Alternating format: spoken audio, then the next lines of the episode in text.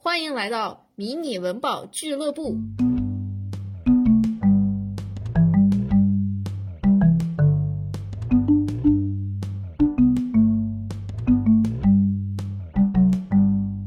Hello，大家好，我是雨飞。Hello，大家好，我是阿慈。大家好，我是干煸鱼。呃，这一次呢，我们的节目呢，其实是最开始是想蹭五幺八这个呃的热度，但是呢，因为我们又不出意外，我们又拖更了两个多月，所以说我们就再蹭一蹭后面这个是国际博物馆日。然后这一次我们请到了两位嘉宾，然后刚才跟大家打招呼的干煸鱼小姐呢，是来自西南某博物馆的工作人员。呃，他现在主要是做这个策展的工作。我们今天就会请他来谈一谈，在博物馆做策展是一个什么样的感受和体会。先请干瘪鱼自我介绍一下，简单的自我介绍一下。大家好，大家好，我是干瘪鱼，然后很高兴能参加宇飞和阿慈的这次叫文保俱乐部的这个录制。然后，嗯，我是研究生毕业之后参加的。呃，事业单位的考试，然后现在在博物馆工作，其实不到一年。嗯，我是负责展览这一块儿，然后呢，现在还没有具体的、非常具体的参与到一一个项目的实施的整个过程当中。然后我现在接触的项目也只是在策划，然后呢，今天就可以从我目前所接触到的策划的这个环节，可能跟大家聊一聊。谢谢。嗯嗯，那就是干煸鱼，我知道你那个研究生读的是博物馆学，对吧？对。然后我本科嗯做策划跟这个博物馆学是是有联系的吗？之间？其实我觉得现在策划的内容和博物馆的联系相对来说还要少一点，更多的是可能跟呃。就是基于我本科的时候一些考古的知识会更多，因为我们现在是在写这个展览的大纲，然后会涉及到很多很具体的考古学上面的一些呃知识点的这种介绍，然后我们现在这方面就会考虑的比较多，因为要梳理整个展览的逻辑框架，然后确定用哪些文物，基本上就是这样。嗯，这个这个策展的话，你们那个大纲是什么意思呢？嗯、是是它就是我所知道，我所了解的策展其实就是要讲好就是。文物故事嘛，这个是对一直在强调的这一点。那你们这个大纲是不是就是相当于是一个有一个时间线？比如说，就是如同观众一进博物馆，他看这个展览，比如说他看第一第一个展厅就是讲什么，然后第二个展厅讲什么，是是这个是这个大纲吗？还是其他的？对，其实我我们说的大纲就是展览的文本，嗯，包括展览的各个单元说明以及。陈列组的说明、文物的说明，以及你呃形式上的设计一些想法，也要写在这个大纲里。嗯，对，大概是这个样子的。嗯，就是分了好几个就是单元，这样就是跟阿慈刚刚说的也还是比较接近。嗯，大概主要是能体现这个嗯展览的逻辑安排，会是这样。它不一定会是时间线，就是看你它这个展是想怎么展法。他是想通过一种什么样的形式，把他想表达的主题表达出来的这样的一个东西。对，呃，比如像像你所说的时间线的话，呃，如果涉及到要向观众介绍这个明确的时空概念的话，那是会要在展览的，比如说呃前言部分就要把这个时间线给列出来，就是像这种。那那我有问题，比如说，如果你们要就是嗯，嗯，你们这个办展览是博物馆是有那种。指标的嘛，比如说一年要办多少多少个。嗯，目前接触到的话，也没有说明确的要求一年要有多少个。嗯，但是基本上，比如说每年的呃暑期以及春节这个档，基本上都还是会有一个新展要开。我不知道它是不是一个就是默认的一个普遍的操作吧？就目前碰到的情况是这样的，但是没有明确的说一定要有一个指标。嗯嗯。所以你们是有档期的，对吧？博物馆对 展览有档期，对，会有这个档期。因为比如说像过年的时候，就是呃要给广大市民朋友过一个文化年啊这样的。然后还有暑期的话，也要呃，因为暑期就是小孩嘛，都是比较有空闲的时间，然后呢要利用好这个机会，也是其实我觉得这个所谓的档期也还是想呃去迎合大家观众的这个空余的时间，我觉得主要是这样。对，还有一个是经费，还有一个是配合重大节节日或者是宣传需求，嗯，才会去办展。嗯，那那像干贝鱼，就是如果你们博物馆就是要做展的话，就是如果博物馆自己想做一个展，嗯，就是比如说主题啊这些，就是是怎么确定的呢？自己要定一个展的话，嗯，当然我目前还没有接触到过这种情况，因为我现在所在的这个项目的话，就是相当于一个上级的要求。嗯，或者说是 他是有了，对，有有这种任务的，呃，然后平时也会听同事聊到，就是说往年也有他们自己选题的这种，嗯，展览哈，嗯，他们的情况的话，基本上自己想好这个展览，就是自己可能比较感兴趣，然后呢，呃，自己的我们这个馆里的文物也可以有一定的支撑，然后。他可能要先做好这个，就是展览的文本，就是说大纲，把它做好之后交给领导或者是专家，呃，审。如果能通过的话，再去可能去申报这个项目，然后，嗯，然后得到这个资金，可能是这样一个过程哈。嗯，差不多，差不多。那你现在做这种联合项目，就是和其他的博物馆一起，对吧？就是像我们之前看，我当时去，嗯，博物馆看的时候，就比如说是。比如说它是什么青铜展啊、服装展啊这种，然后他就会跟其他的博物馆就是有联系。那像你有没有遇到过这种，就是现在在做的也是这种性质的吗？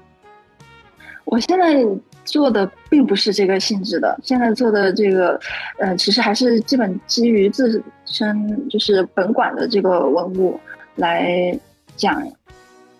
讲本地的历史的这种展览吧，通史展。嗯，然后嗯。我的同事他们有做这种和就是多馆联合的这种展览，啊，基本上整个过程的话，也就是，呃，比如说已经先事先在这个博物馆里开会，然后同意这项这个立项，然后但然后的话，一方面就是要走这个资金，然后另外一方面就是要跟其他的博物馆去签这个协议。啊，我们跟别的馆提我们想借什么文物，然后跟对方商量，能最后签一个这种借展的合同或者是协议吧。嗯，然后呢，就去整个，然后就是我们去借对方的文物，然后借过来之后开展，差不多就是这样一个流程。嗯，那我有一个问题，就是类似于，就像你们自己办、你们自己管策划的展览。呃，形式设计什么的，是你们自己做，还是你们会找公司？这这个方面是，嗯，我们是，我们自己也会做，然后也会找公司。呃，相当于我们，我们作为甲方，向公司作为乙方跟他们提要求，对，然后基本上公司，呃，把我们的想法以及他们的自己的一些设计，然后最后一起落地吧，应该是这样。嗯。嗯嗯，因为呃，如果没记错的话，就是我记得在杜伦的时候，就是不是我们会跟博物馆同学一起上课嘛，就是跟我同一批的那个博物馆学的朋友同学，他们是就是全程策划，从设计到选东西、选藏品，对，然后到最后制作，好像都是他们自己。嗯，这个如果作为实学生实习的话，学生实习学生们可以自己把整个。策展的过程全部一条一条龙全部落地的话，当然是很好的锻炼机会。但是我觉得，就目前来说，国内的博物馆，尤尤其是就是公立的博物馆，可能基本上还是会找找乙方公司，对对来来做。嗯嗯。那你们就是自己是先有了想法，然后再跟公司沟通的话，就是其实我也不太清楚，因为我感觉有的地方是直接就把大纲交给公司之后，公司去做整个的形式设计。我就在想，在这样的情况下，你很难去，就是把自己的想法或者一些东西去融入到这个展览里面吧。嗯，哦，我我理解你的意思，嗯，就是。就是我们的像我的领导在就是我们写这个展览的文本的时候，也总是会提，就是说，如果你们有任何的关于形式设计的想法，也一样一一并写在文本里。文本里啊，对，嗯，因为最后最后这个文本是会交给呃设计公司他们他们来看，然后呃里面提到的一些东西的话，他们会可能会根据自己的想法进行落地吧。然后他们呃会做这种效果图。嗯，然后给我们看，然后我们这边再提，就是形式上面对，再有什么意见再给他们改。呃，然后像，比如说像颜色的选定啊，还有字体啊这些调整，呃，都是会让他们提供一个就是小样，做一个模板，然后我们来选。嗯，对，那整个周期做下来其实还是比较长的吧，对吧？就是，嗯，是。应该还好几个月，应该是好几个月，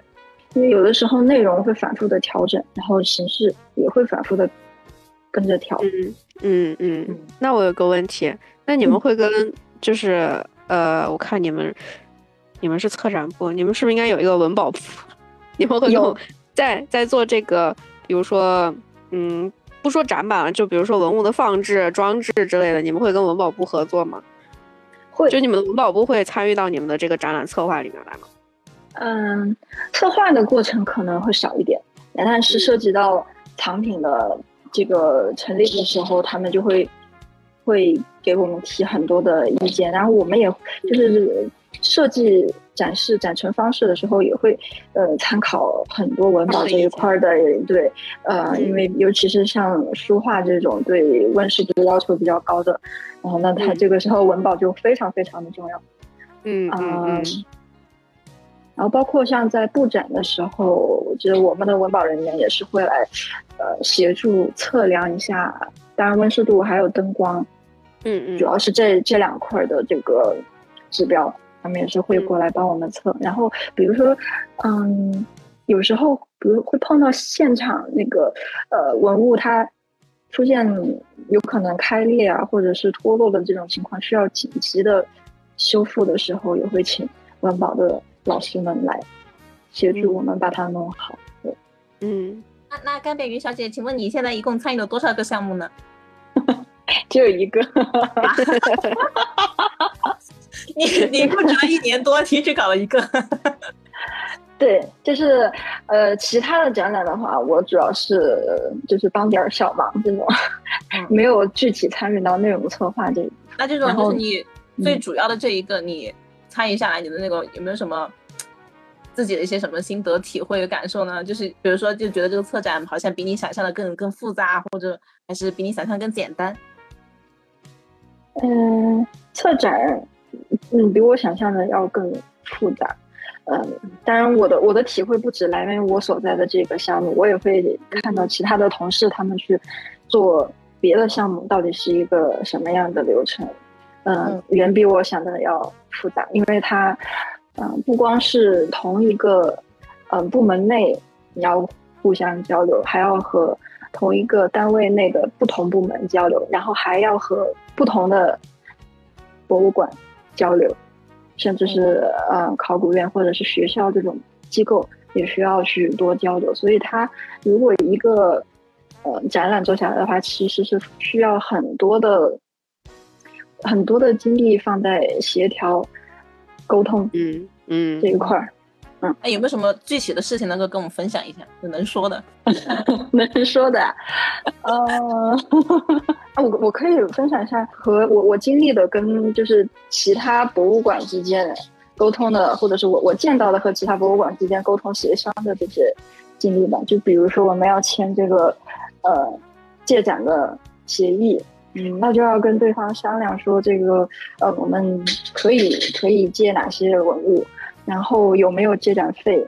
嗯，双方人员怎么沟通？比如说，呃，出差差旅，差旅是怎么？呃，派多少人来多少天？是你你对方付钱还是我们付钱？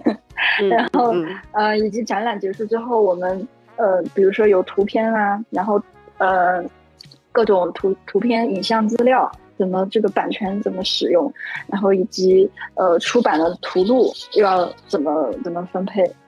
嗯，这是是整个过程其实涉及的非常多的方面要去协调，嗯，当然，然后这个呃一方面就是像协调这个过程，像有的博物馆就会比较好谈，呃，就是他们可能非常配合我们的工作，但是有的就并不会。嗯，就会会会比较条件会比较多，这是可以说的吗？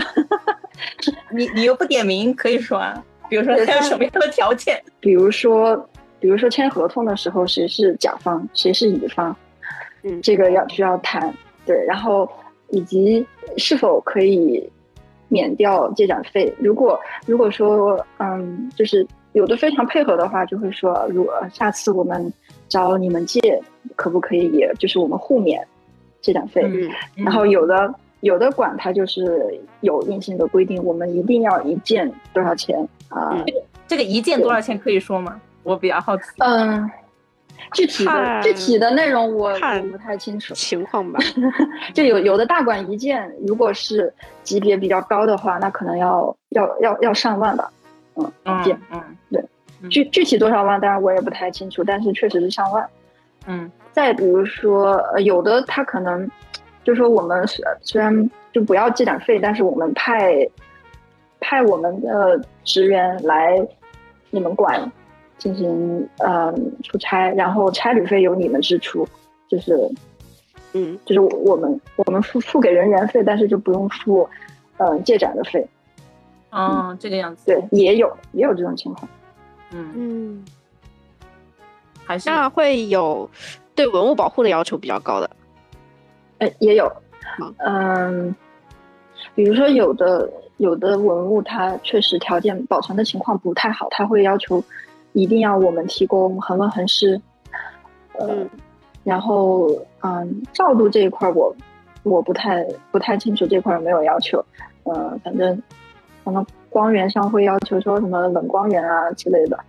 嗯。啊，不要不要强光或者怎么样，嗯嗯嗯。嗯，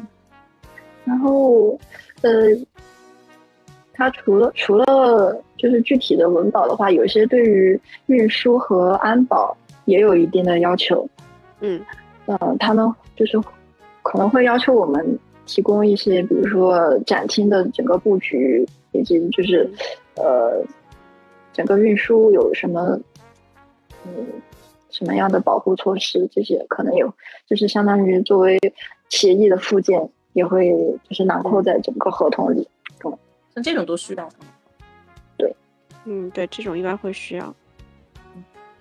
但一般都就是看他那个对方的那个要求嘛，看他是不是就是，嗯，就是主要是看，比如说文物级别比较高，然后或者说是文物保存的现状来来分析来。具体问题具体分析，是可以理解。嗯，对，对，其实本质对本质上还是秉持秉持着一个要对文物负责的这个出发点吧，就是我们也还是可以理解的。嗯嗯，那那比如说，就如果要讲好一个文物故事的话，就是除了大家所知道的，就是有一个主题，比如说要展示中国的服饰之美，然后就一般都会从比如说各个地区、各个时间线来讲。就是这种是比较常规的，就想问一下，就是有没有见到过比较另类的？比较另类的，嗯嗯，因为我感觉大家一般就是讲一个故事，都是从空间或者时间上来讲，就有没有比较神奇的那种？这这是一个题外话。哎，我我觉得我目前还没有碰到过这种，是可能因为呃博物馆的性质就决定了它不会有很多很奇怪的。很奇怪的专栏，对。而 且还有一个问题就是，嗯，就是因为你们是那种文物博物馆嘛，就是主要是那种对吧，古代文物的，就有没有可能会搞一个跟现代艺术合作的一个展，或者以前有没有搞过？怎么说呢？我觉得这个问题可以这么问，叫什么？就是虽然我知道，就是这是属于那种文物博物馆嘛，然后主要的藏品也是以文物为主，呃，就是。但是在你们策展的话，就我看你们的很多临展，然后包括你们常设展览，也都是以文物的这个角度，然后去，呃，展示，比如说，嗯，泥省、贵省，为什么？当地的风土人情等等等等之类的，就是除了，然后还有一些考古上面的，相对可能会比较学术一点的东西之外，有没有会考虑，呃，去迎合观众的喜好去做一些展览策划？就是尤其是考虑到不同呃年龄层级，然后面向不同的人群去做这样这个不同类型的展览呢，就会更去考虑一些观众的喜好问题。呃，可能还是有的，但是当然就我入职以来还没有。呃，以前据我的了解的话，还是会有一些可能偏向年轻人群的这种比较有活力的主题，还是有。嗯嗯嗯。就之前就是最近不是有一个某一个省会城市博物馆，他们就搞了个动漫展嘛，在微博上还看到过。嗯，对，这个这个算是一个比较比较就迎合大众、迎合年轻的一个一个一个展览。嗯，对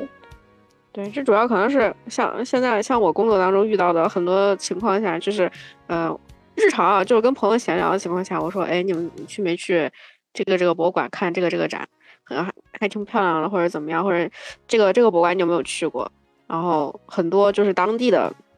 朋友就说他们没有去啊。我说，哎，为什么不去呢？我以为就是大家还会蛮感兴趣的。他们就会说看不懂呀，然后看不懂，看不懂，所以他们就不会去。嗯嗯，然后我就觉得，这可能就是，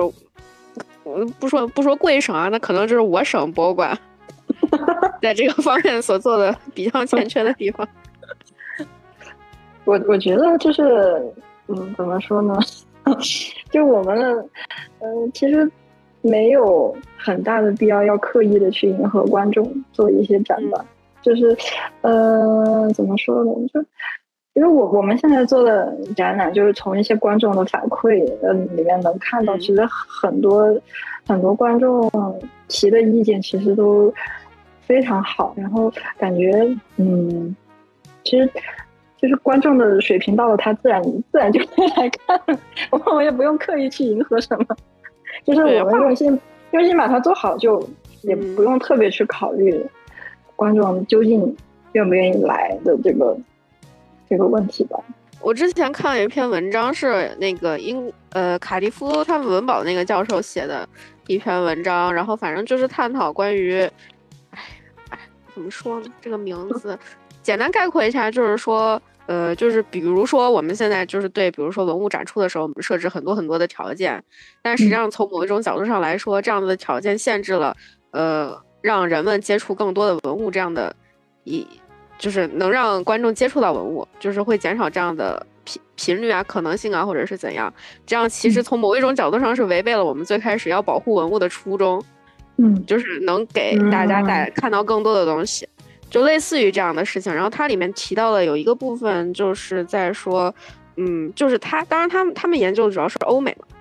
然后很多欧美的这个做博物馆学的人去研究进入博物馆的这个人群种类分类，然后他们发现就是很多其实去博物馆参观的人，其实呃可以描述为特权阶级。这个大引号的特权阶级，然后可能在美国的话，可能就是以白人群体，然后受教育程度稍微高的群体为主，然后像呃有色人种，还有受教教育程度较低的人，其实就很少去博物馆。然后当然这也不是说是因为就是受教育的这种中产阶级以上的人，他们愿意去博物馆，他们有的时候是把去博物馆作为一种类似于他们的那种特权，去展示他们这样特权的一种呃行为去做。比比如说那个。比如说 Met Gala，笑了对吧？然后对，然后在 Met 办？对，是的。哦，那那是这倒是原有原因的，为什么是在 Met 干？但是呃，就是看看了他讲的这个部分的时候，然后我就想国内看有没有人在做类似的研究，然后我就去搜了一下国内关于他们研究呃观众参观国内博物馆的这个呃统计分析。然后大概也是，就是主要群体可能也是本科以上，呃，受教育程度的人群较多，而且其实，呃，以大学学生为主，然后还有就是中小学生为主，就是目前为止，嗯，他们做的这个很多研究大概是这个样子的。但实际上，我觉得，嗯，按照就是那个博物馆，一座博物馆是一座大学校的这样的一个精神来说的话，这个学校它不仅仅只是为比如说中小学生或者大学生或者是有一定受教育程度的人去准备的，而是应该是面向全呃所有人，就各种阶层的，就是即便他可能受教育程度不高，但是在他的终身学习过程中，博物馆可以作为他的这样的一个学习的地点和课堂去学习。所以就是基于这样的情况下，我是在想，那也许可能博物馆策展是不是可以从某一种角度上来说，呃，尽可能的去，呃，从更高端的让大家看不懂的那种状态，然后转变到就是稍微能让大家，嗯，接受程度更高、更能理解的方向去转变。因为包括现在很多人会说去博物馆，他即便是他受教程度相对比较高的人群，他去博物馆，他呃，尤其去一个呃另外一个。地市的博物馆，他可能确实会看不懂，他就是说一定要请这个讲解，然后他才能去获得更多的信息。但是我个人来说，我并不是很喜欢在博物馆找讲解，这就是叫什么社恐的，哦，社恐的想能理解。对，然后这种时候我就会希望能从文字上，呃，从这个上面去获得更多的信息。但很多博物馆其实文字内容的话，比讲解其实是少很多的，而且就是连接性会比较弱。这是我个人的一个。感受，嗯嗯，你说的，嗯，你说的确实这种现象也还是普遍存在的，就是可能受教育更多的人，或者是所谓的特权阶级，他们会更愿意去博物馆。嗯，而且像，嗯，你说，就是就是，我觉得刚才宇飞讲这东西，它就是有一个就是观展的门槛哈，它不不不一定就是你那种比较实质性的门槛，比如说你说钱嘛。对吧？不是，就是说，比如说钱，比如说地理位置，它有的时候就是有一个门槛，就是博物馆它本身就是给观众的信息量，对它的信息量就不是那么的足够支撑他能够去看这个展。就比如说你的，如果你的那个简介写的不清不楚，嗯，那么别人就会觉得就是哦，我看这东西就等于没看，嗯嗯嗯，就就是就是这个意思，就是它有一些隐形的门槛，这个门槛可能更多的那种。就是如果要去改变它的话，应该是博物馆去改变它。对，是这个意思。嗯，对，嗯，就是让博物馆变得更可接触吧。对，是我们是，是我们需要去去做的。嗯，这怎么感觉是在跟你提意见？没有，我觉得这个其实跟那个就是。跟这这一年那个国际博物馆日，它的那个主题其实蛮贴切，就是它这次主题是博物馆的力量嘛。对对对对，然后它里面就讲到博物馆有好几种力量，有三种力量，其中一个就是作为一个科教的一个场所，它应该怎么去做他的力量，一个就是像我们刚才所讨论的，就是就是能够给大众传递更多的信息，让大家了解我们的文化历史。那还有一个就我觉得科教就是从就是博物馆本身来讲，它就一定要就是它本身也要去提高嘛，它的那种普及的那种能力。嗯，对，对，我觉得其实他他刚刚所说的这两点还是有一点矛盾。一方面你想让观众又能看懂，然后另外一方面你又尽你又需要尽可能的把更多的信息传递给观众。那信息一多呢，可能观众他就是看不懂。所以 所以所以我觉得就是没有，就尽量的去保证他一个展览的质量，然后观众他有由他。观众自己来评判，我选择接受哪些信息，嗯，这是一个比较目前来说比较理想的状态吧。嗯，对，我觉得你可以写一篇论文，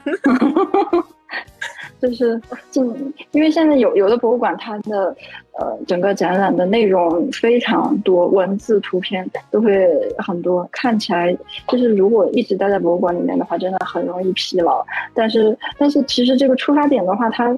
也是可能想。尽尽量给观众更多的信息吧，就是你能吸收多少就吸收多少，能看懂看到哪种程度就到哪种程度。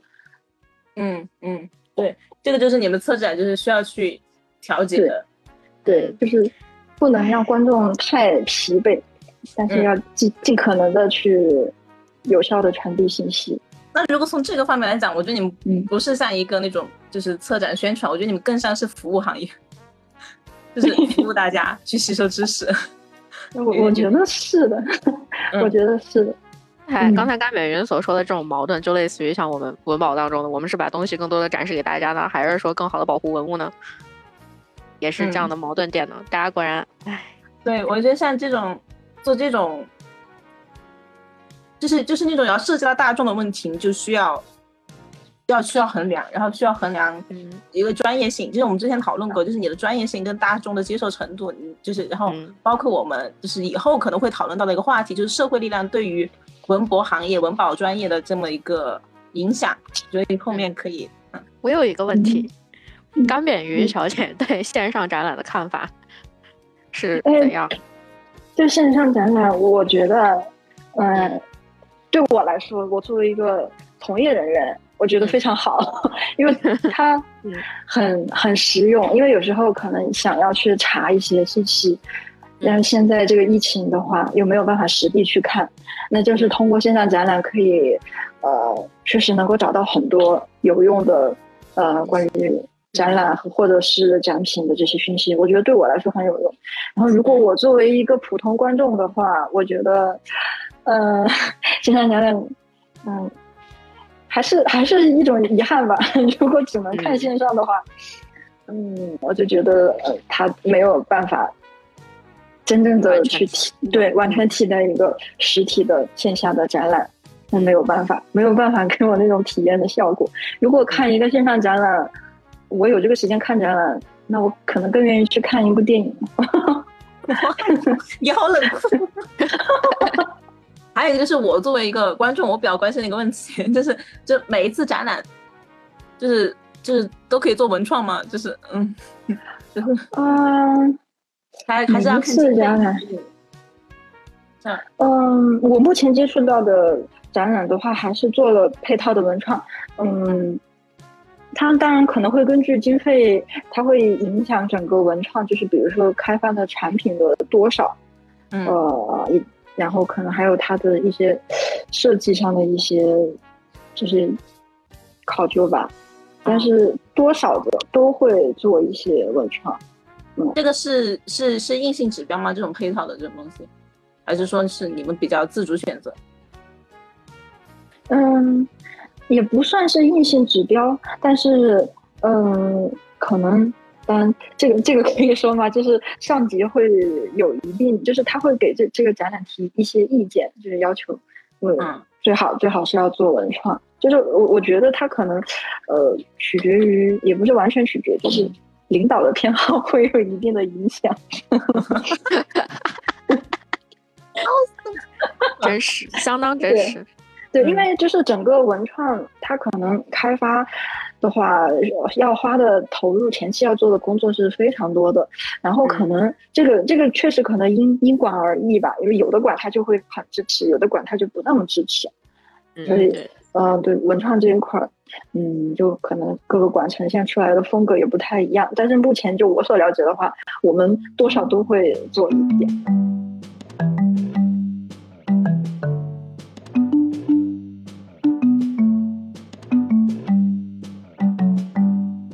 非常感谢干扁鱼小姐能够跟我们有这次谈话，谢谢你，谢谢。没有，也谢谢你们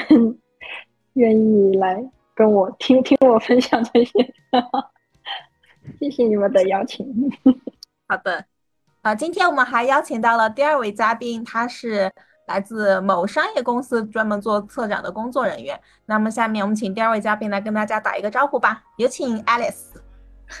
大家好，我是 Alice，我是呃本科毕业于马里兰艺术学院，然后研究生就读于乔治华盛顿大学的展览设计专业的一位普通的打工仔。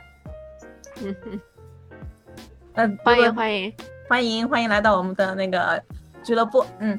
然后就是因为之前在联系嘉宾的时候，就是有一个想法，就是想一位是邀请体制内的。然后，然后就邀请了我们的干煸鱼小姐嘛，但是她是半路出嫁的，就是他最开始是学博物馆学的，并没有涉及到太多策展相关内容。但是 Alice 呢，就是当时邀请他的原因，最主要的原因就是他是策展出身的嘛，所以我们就想请他来跟我们聊一聊，在商业公司做策展是一个什么样的感受。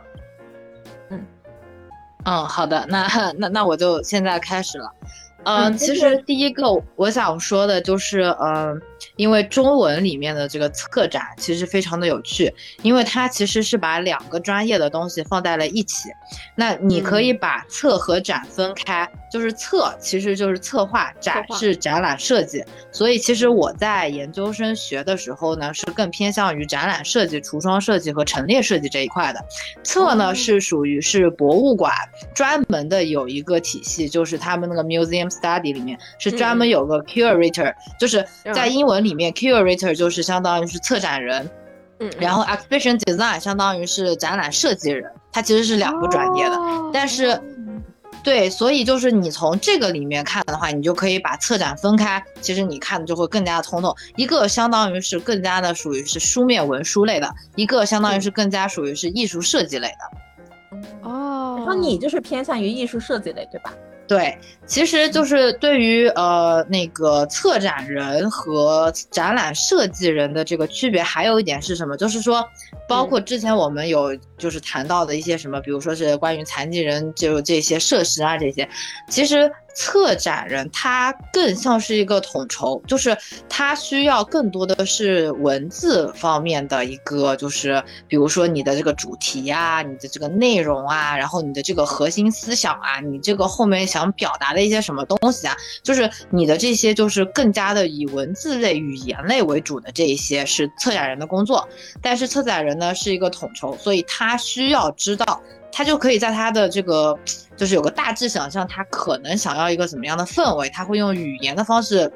表达出来。然后我们这些设计，就是展览设计的人呢，就是按照他的这个想法和他语言表达出来的这些东西，然后把空间和视觉上的设计设计出来。这样的话，就呈现给大家的一个就是整体的这个就是展览，它不单单是像那个文字类的，也是有，就是因为现在不是很多是沉浸式展览，就是沉浸式就是能表达出他想展览的这个内涵和就是背后意义的这么一个呃视觉类的这种冲冲击力的感觉，就这是我当时在研究生所读的时候的一个工作。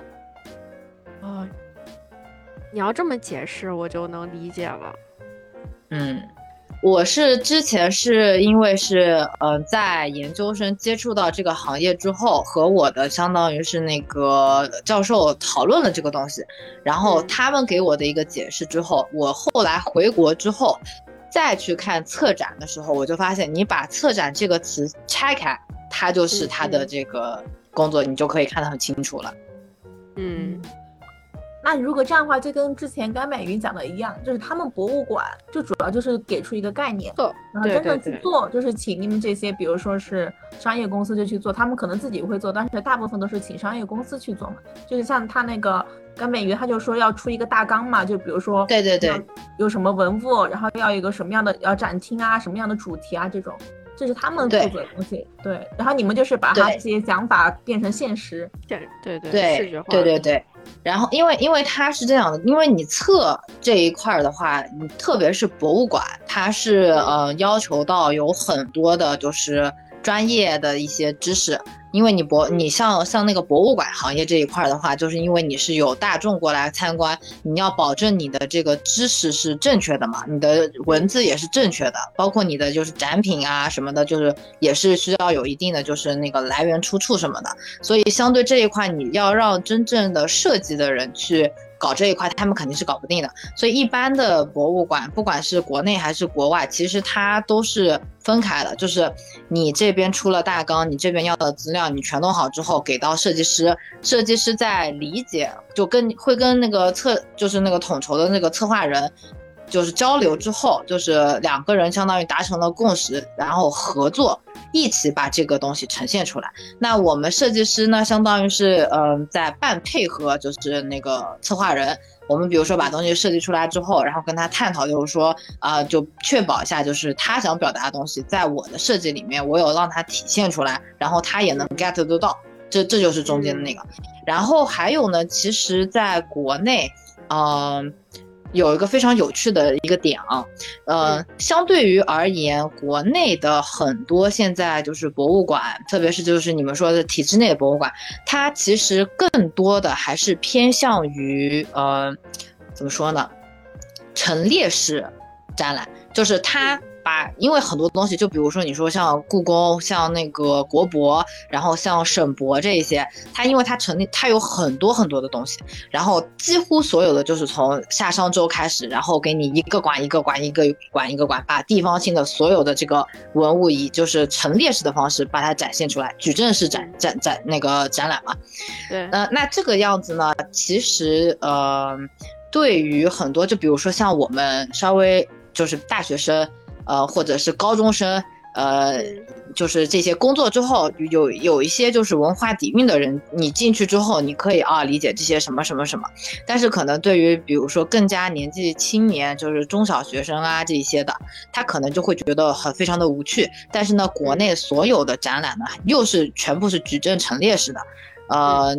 这一点。在国外其实已经有很多，他们除了就是单独的这些以外，然后他会加入很多的那种互动，或者是更有利于就是青少年这一块，就是其实就是相当于把就把这个展览变得更有趣，让人家更加容易，就是小孩子更加容易接受的那种感觉。然后之前我是听了上海复旦还是上海复旦的一些就是教授。然后他们就是也有之前不是有上海什么博物馆，然后那个就是会议啊什么什么的，然后他们也提出了就是现在就是中国的博物馆有这个问题，然后但是他们也开始就是慢慢的想往沉浸式有趣的方面就发展，但是我觉得这个可能还需要几年时间就才能真正的体现出来。对你提到这个就是有更多的互动，就是现在已经有博物馆在做了，就是最近那个陕西。对吧？啊，你说是考古博物馆吧？考古博物馆，对，但是对，就是反响，就是反馈并不是特别的好，因为就是破坏了，因为用的人可能很多嘛，因为 你永远没有办法 预知你的用户会怎样使用你的产品。哦，对，呃，对，嗯，就是你，你都不说是小孩子，你就是说，包括我去的时候，对他的有一些互动，我也不是很能理解他这个是他。到底该怎么去用？对对对。然后对于我来说，我不会的话，我就不碰了。那对于有的人来说，他不会弄，他就开始硬掰了。所以啊，对这个其实，呃，嗯，怎么说呢？就是这个东西其实是跟那个。就另外的专业是有关，就是跟那个 UI UX 跟它的那个和包括有些 interior 那个 interact interactive design 那些有关系。这个东西相当于是，呃，就是包括在现在很多的那些就是就是那种什么快快闪的那种展，它不是也有很多就比如说那个电子性的那种互动嘛，就是大家也觉得很迷茫。这个就是属于是设计方面。没有完完全全的考虑到，就是游客和他的这个就是群体的一个需要性，就是简单化的这个问题。对，那那你的意思是不是就是说，就是现在国内，比如说商业公司做策展，就是在这一方面，就是那种，就是与公众之间的交流互动这方面，你觉得还有待加强，或者说你希望这是，是一个前进的方向吗？不，反反而相反，完全的这个商业的，它反而它的互动性会更强。因为他面对的是就是群体，他就是怎么嗯嗯打个打个比方跟你们讲，就比如说我之前我前司啊，他们就是完完全全的是以数字化展厅为主，他们相当于是做的更多的是属于像那种城市规划馆，然后或者是一些就是那种呃网红打卡馆那种感觉。他们已经可以非常熟练的运用到了很多的数字体验，就比如说，呃，他装了一个，就是装了很多的那个区块感应，然后它可以就就你们知道那个 Team Lab 吗？之前可很火的日本的，呃，你们如果有空的话可以看一下，就是这是这是个日本的一个那个就是那个公司嘛，但是他们的就是相当于跟他们一样。我手，比如说我有光影秀，我手触及到的地方，它可以变成水波一片，效果特别的顺滑。反而是商业这一块，它的这一些。沉浸式体验和互动，它更成熟。但是为什么说商业性、商业发展的这一块更成熟，但没有没有说是像博物馆院这一块推广呢？是因为中间是有个鸿沟的感觉在。就是博物馆现在而言，我觉得他们更加需要体验的还是就是没有把互动性这一块放进去。呃，这是第一个。第二个，更多的商业展，它其实是就相当于是给你个空房子，或者是在你的空房子基基础上全部重新改造。他们比如说你说的是沉浸式互动，那换句话说就是你他把你里面要全弄黑，然后要把你那个里面做投影。但是现在中国博物馆的矩阵式陈列，它不允许，就是不是给你这个空间。对它相当于是没有任何的可发展性，就所以就这，我觉得这也是为什么之前我听的那些讲座的那个教授说，呃，在这一方面可能是中国博物馆就是更如何沉浸式更好的利用互动这一块，可能也是就是现在的博物馆需要体验，就是想想就叫想一想，然后也是一个很大的发展空间吧，可以这么说。嗯，就是想问一下，就是你说到这么多，就是包括数字化。就是爱丽丝，你对那个虚拟博物馆有没有什么，又有什么看法？看法？哦，像那种现在用的那种，就是三 D 啊。我知道，我知道，我知道，我知道，我知道。我我可以这么跟你讲吧。第一个就是现在虚拟博物馆炒的最火的，应该就是元宇宙概念的那个博物馆嘛，也有很多人在干。但是我个人觉得，就是元宇宙的最后的真正成熟化。到就是我们像普遍现在使用手机或者是使用这些电子软件，我觉得还有个很长的一定的时间，这是第一点。第二点，呃，就这也不是我乱说的，就是这是其实我我当时就不是上海关了三个月嘛，然后我那三个月也听了挺多他们那些就是教授的讲座，很多人就是问到了这个虚拟化博物馆，就是会对线下实体博物馆的一个冲击。嗯哼，我至少听到三个教授给出的答案都是一样的。他们的意思说，他说线上博物馆可以，嗯，可以作为线下博物馆的一条辅充，就辅助的一个，就是你可以把更多的就是信息放进去，但是永远代替不了线下博物馆的体验。对，是这样的。我觉得，如果但凡是两种都感受过的人，应该有能够有这样一个对比。其实，其实我觉得，呃，线上和线下体验馆最大的一个就是分别，就对于我个人而言啊，就比如说，呃呃，我去出国，或者是我去了一个什么地方，我对这个博物馆没有任何的了解，我也不知道这个博物馆里面有什么就是非常牛逼的收藏，那这个是很多，比如说游客啊，就正常就不不搞。美术或者博物馆的这一块人就很很大众的一个问题，对不对？那如果真的有心的话，他可以说是啊，我先到这个线上的，我去看一眼他最近有什么展，我去看一眼它里面的这些文物的一些历史，因为现在的文物。就它的那个 tag 不是都只是写几几年到几几年什么材质，然后怎么怎么样，就写写两三句话嘛。那你在线上的时候，第一个你有更长的时间，第二个你能放更多的更多的资料进去。那啊，我看完了，就相当于是我个人。真正的就是相当于读书一样的，读了读了一个博物馆，在网上读了博物馆这本书，然后我再去线下真实的就是感受博物馆的氛围和就是和体验，就是博物馆里面的一种就是看到实物的这种感觉是不一样的。所以这这后来我也是觉得，就是那个教授说的都是对的，就是为什么说它可以辅助的成为线下博物馆的一部分，但是永远代替不了，就是就是这种感觉，我觉得。嗯，对。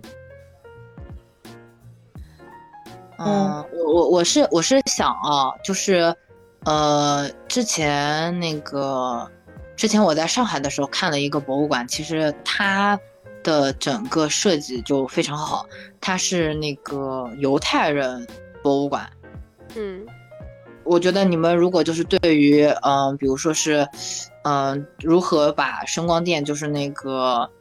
这些。科技感的东西加到的博物馆里面，但是又不破坏它整个氛围。我觉得你们到如果有时间来上海可以看一看这个博物馆，就是做的非常非常非常的牛，真的就非常非常的牛。对，对，码一下，码一下，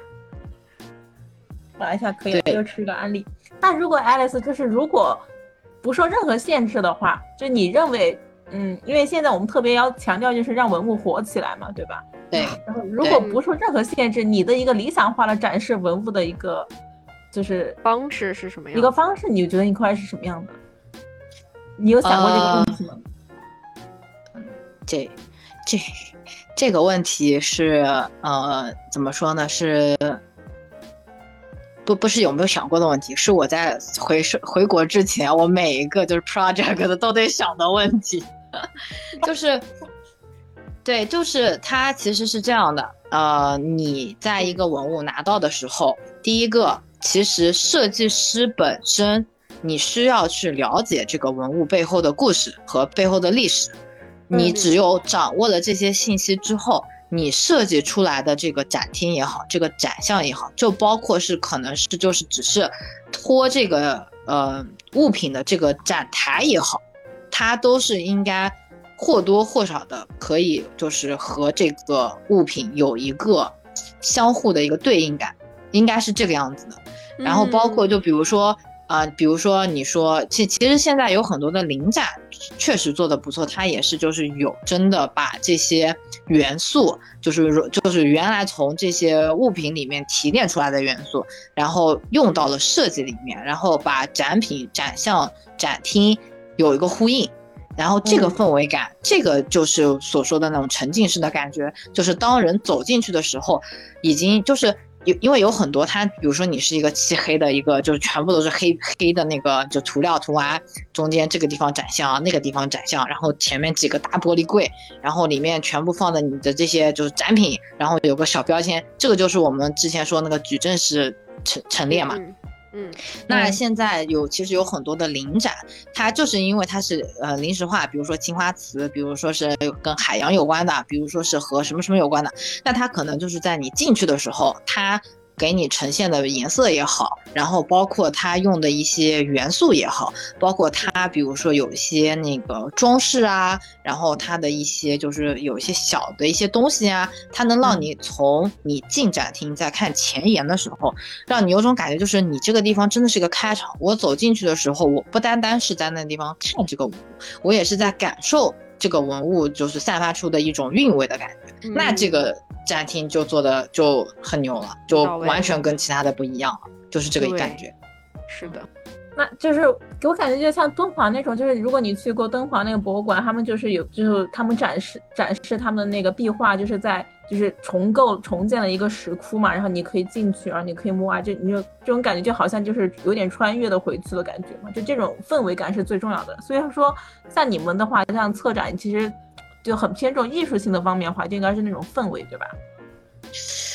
呃，对，就嗯，其实你如果真的说的话，你就呃怎么说呢？你说的有点片面了，不是单单的一个氛围，其实是一个观众的体验感的一个，就是就就跟你小时候读书其实一样的，你说。啊，你在这个地方看这本书，这个书非常的枯燥，非常的无聊，那你可能小孩就不愿意看。那你加上了一些动图，加上了一些文那个文字上面的跳脱，然后变得五颜六色，那小孩就愿意看。同样的内容，不同的表达方式展现出来的，给人的那种体验感和直直接感官不一样，然后那就完全不一样，导致就是相当于一个是可能。终身就热爱上读书，一个是就觉得读书这个事情太无聊了，我就是不想好好读，就是这种感觉，你知道吗？所以在其实，在更多的设计这一块儿，呃，我们应该是，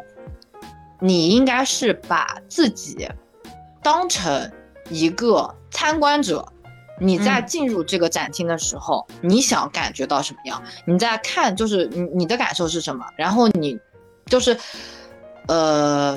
就是设计师和你这个策展人，你要把你自己的立场从一个总总观的一个立场，然后局限到了你如果说走进了这个展厅，你想你觉得这个展厅应该是怎么样的这种感觉，你再去看，就相当己所不欲勿施于人，你都不想看这个展览，你为什么让别人来看这个？就是这个意思。嗯，很好。那真的我感觉非常，就是展览设计这一块真的是值得成为一个专业。呃，但是但是展览设计啊，真正的展览设计在美国哈，大概只有就是艺术学校除外，因为艺术学校它可能是不是博物馆的展览设计，而是就是那个偏就是画廊的设计啊，就是那个所有的展览设计都算。我觉得偏博物馆的展览设计，好像美国当时我查的时候只有两个学校，一个是我这个学校，还有一个学校我都忘了叫啥，就两个学校有这个专业。嗯，那肯定是小众，因为他他说实在，他不需要那么多的人来做这个事情。那我问一下，就是你一般来说，你负责过哪些方面的工作嘛？这个可以说吧。呃，我是比较负责前期的一些吧，就前期化的一些，呃，就是有很多的那些，就比私人的那些博物馆，他可能说是没有就专业的团队为他们就是大概写一个框架，他就相当于他们。只是知道他们想搞一个博物馆，但是他们可能不知道，就是里面大具体内容能放什么呀？具体这个博物馆的一些空间规划能干什么呀？然后我们可能就是在在前期给他们出一个方案，就跟他们讲，就是说是根据你的这个博物馆想要体现的一个大主题，我们可能可以分为几个几个块，然后里面可以包含什么什么内容，然后然后再给他们看，就是。就是帮助甲方确定一下他们到底想干什么的那种感觉。哦，有没有那种极限推拉？极极限推拉，我毕毕竟毕竟工工龄比较短，就我我基本上都在极限推拉的感觉。可以。就是你可以给我们说一个流程嘛？就是我们之前的话，就是跟前面的那个干扁鱼小姐是谈了一下，他们做整个策划，他们的流程是什么样的？你可以跟我们谈一下，就是说像你们商业公司从接到一个任务开始，然后会有些什么流程要走的呢？呃，我觉得会跟他们的大差不差，但是多了一些东西，就是我们可能。前面肯定就是说是你找的收到这个东西之后，然后你就要开始收集资料，然后写大纲，然后写框架，就是那个大体上的一个大框架。大纲跟框架有什么区别吗？没有区别，一一个东西。哦哦哦，对。对，跟着大纲，因为大纲你就是大纲，相当于就是你就是把你的比如展第一展厅、第二展厅、第三展厅全列出来嘛。然后大纲写完之后，我们说那框架可能就是说你第一展厅的大标题是这个，然后小标题一二三是什么什么，然后小小标题一二三就是一级标题、二级标题、三级标题这种东西，可能就是会写一点进去。就我们我们就是大纲只是大标题，然后框架的话就是在大框大纲的。基础上，然后再填一些里面的具体内容，但是我们不会具体到像他们做那个大纲，就是他们写的大纲一样，就具体到那个就是物品什么的，我们不会，我们最多只是把它的那个标题写一下那种感觉，因为因为前因为大因为前期的话，就是很有可能是你的甲方。他没有给你更多的资料，或者是甲方可能对于后期的一些东西会他会要改，所以你写的时候只能就是写到前面几个，后面的具体的就是内容的话，在后面深化的时候跟他们有更多的交流之后才会继续往下写。嗯嗯嗯。然后这个弄完之后。嗯，最重要的就是说是我们要提供，就是那个图片，就是你的那个效果图的感觉和你效果图和包括你要用的一些就是科技产品也好呀，然后你要跟他讲的一些展台展厅也好呀，它大致上会是什么样子，然后你就是要给他一些，就比如说你 P 图也好，然后你炫图也好，或者是你找找一些那种就是。工具啊，就是有些，比如说我这个地方就就跟室内设计有点像，就我这个地方要这个样子，那个地方要那个样子，拼起来之后，你给它呈现一个空间，空间是什么东西？然后在呈现空间的同时，你就要想，就是你空间里面就是放了这些东西，可能会就是以后是一些什么用，什么用处，什么互动，或者是什么样的展厅展示。嗯。因为你到时候跟客户讲的时候，你会跟他说这些东西，然后就是看，就是看他对于你前前期的这些设计和想法和理念，他认不认同。如果要改的话，然后再继续跟他沟通交流，就是说他觉得有什么地方要加强，有什么地方可能不需要，然后再出一个方案稿出来，然后跟给他看，就是说是他想要的一个效果或者他想要的一个风格，就是这种。对我们这其实。呃，两块吧，一块就是说是文书那块框架呢，不会像，嗯，博物馆就是体制内博物馆这么细，但是呢，我们也会就是前期给它一个大框架，然后后面呢，最主要的呢，是我们把它的效果图也那种不是效果图，就是说它的空间方案图和空间就是分析布局图，可能会给它出一个大致的，然后到时候要改也好，要怎么样也好，那个就是。大体上就是能聊嘛，聊完之后，然后再按照他的需求再加，就细节化，就这种感觉。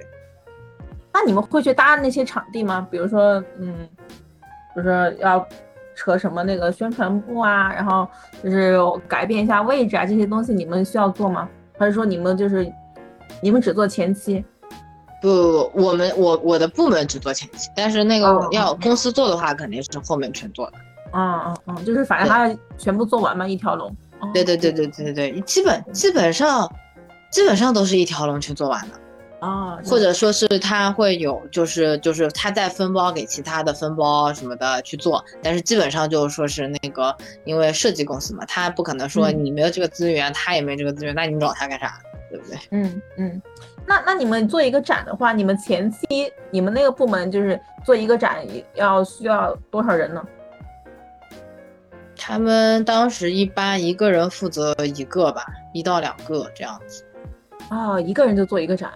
哦，呃，不不不不，一个人只是负责前期的这些就梳理，然后你到后期后面就是说是这个前期，就比如说你后面第二次、第三次跟他碰面之后，就具体就已经确定到你的内容要确定啊，你的什么要确定啊，然后后面的那一些团队然后再上来。但是呢，有一些呢，就是有一些公司呢，他可能就是说是，呃，从头到尾就是一个小团队，就比如说三个人。然后就是包括那个就是文书，然后总设计，然后还有个就是总炫图这些那个什么工，就反正三个人就包了他所有的到施工之前的一些东西就可以全包，就是每个公司都会不一样。嗯嗯，明白了。嗯，因为对，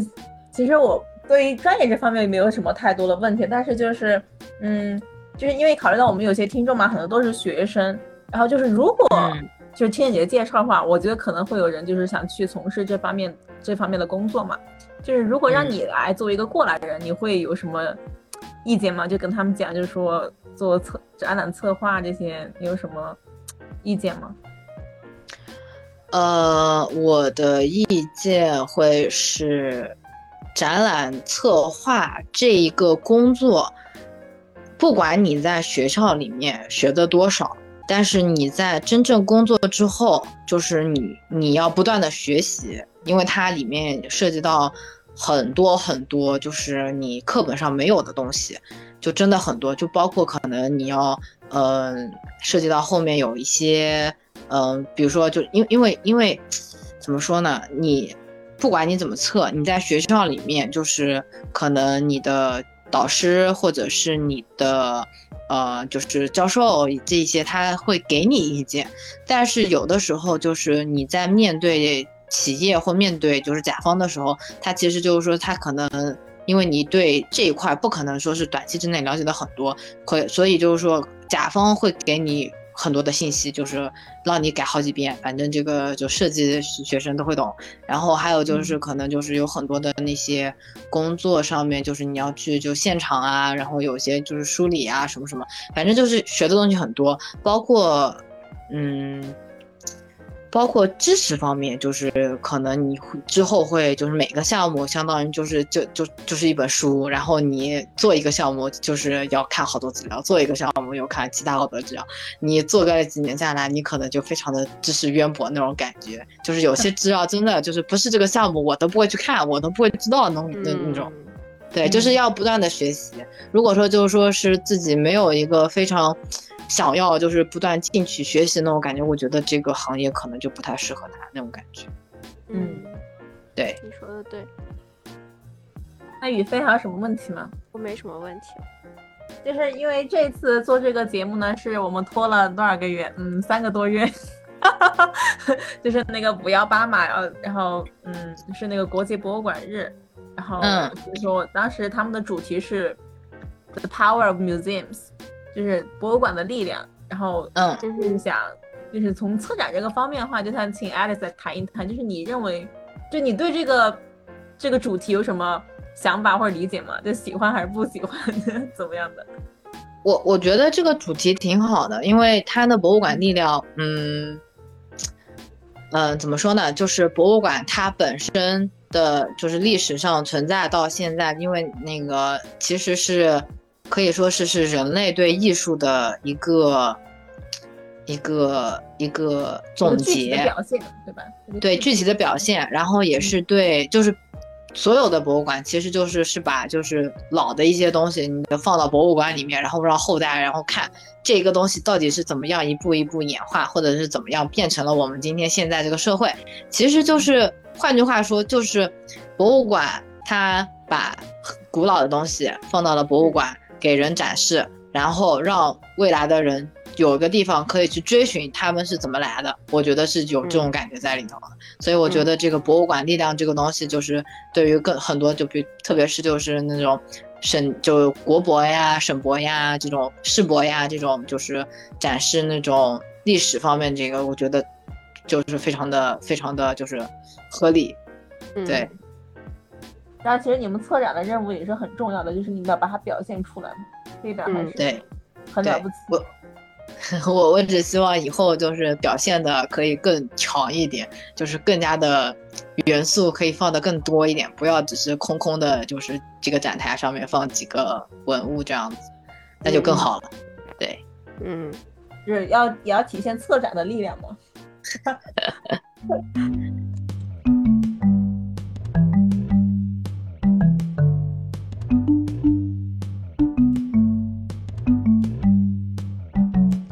今天非常欢迎爱丽丝做客我们迷你文保俱乐部。爱丽通过爱丽丝的讲解，解这个解释了我很很多疑惑。从从文保这个角度去看展览，我们以为很多是策展人该做的事情，但实际上好像我们扩大化了策展人的工作范围。然后今天对策展这个行业有了进一步的了解，然后也对。怎么说呢？策展人对未来博物馆的展陈，或者是艺术馆的展陈的展望，我们也有了新的认识。嗯，不知道在以后，嗯，我还是会会想从，呃，看看文保和展览可以从哪一个角度进行结合，从去深入解读文物背后的故事，或者藏品背后的故事。嗯，我觉得蛮有意思的。对，然后反正能够邀请到两位，就是有不同的立场、不同的角度来跟大家分享一下关于策展这方面的知识和他们的亲身体会，还是蛮有意义的。希望就是这种对比，这种对比还是我们第一次做吧？啊，不是第一次，那呃，差不多，差不多，比较强烈的对比。对，嗯嗯，谢谢，好，谢谢两位嘉宾，也非常感谢甘美鱼小姐，甘美鱼小姐还有 Alice，就是嗯。咱们下期节目再见，下期节目再见，拜拜，拜拜。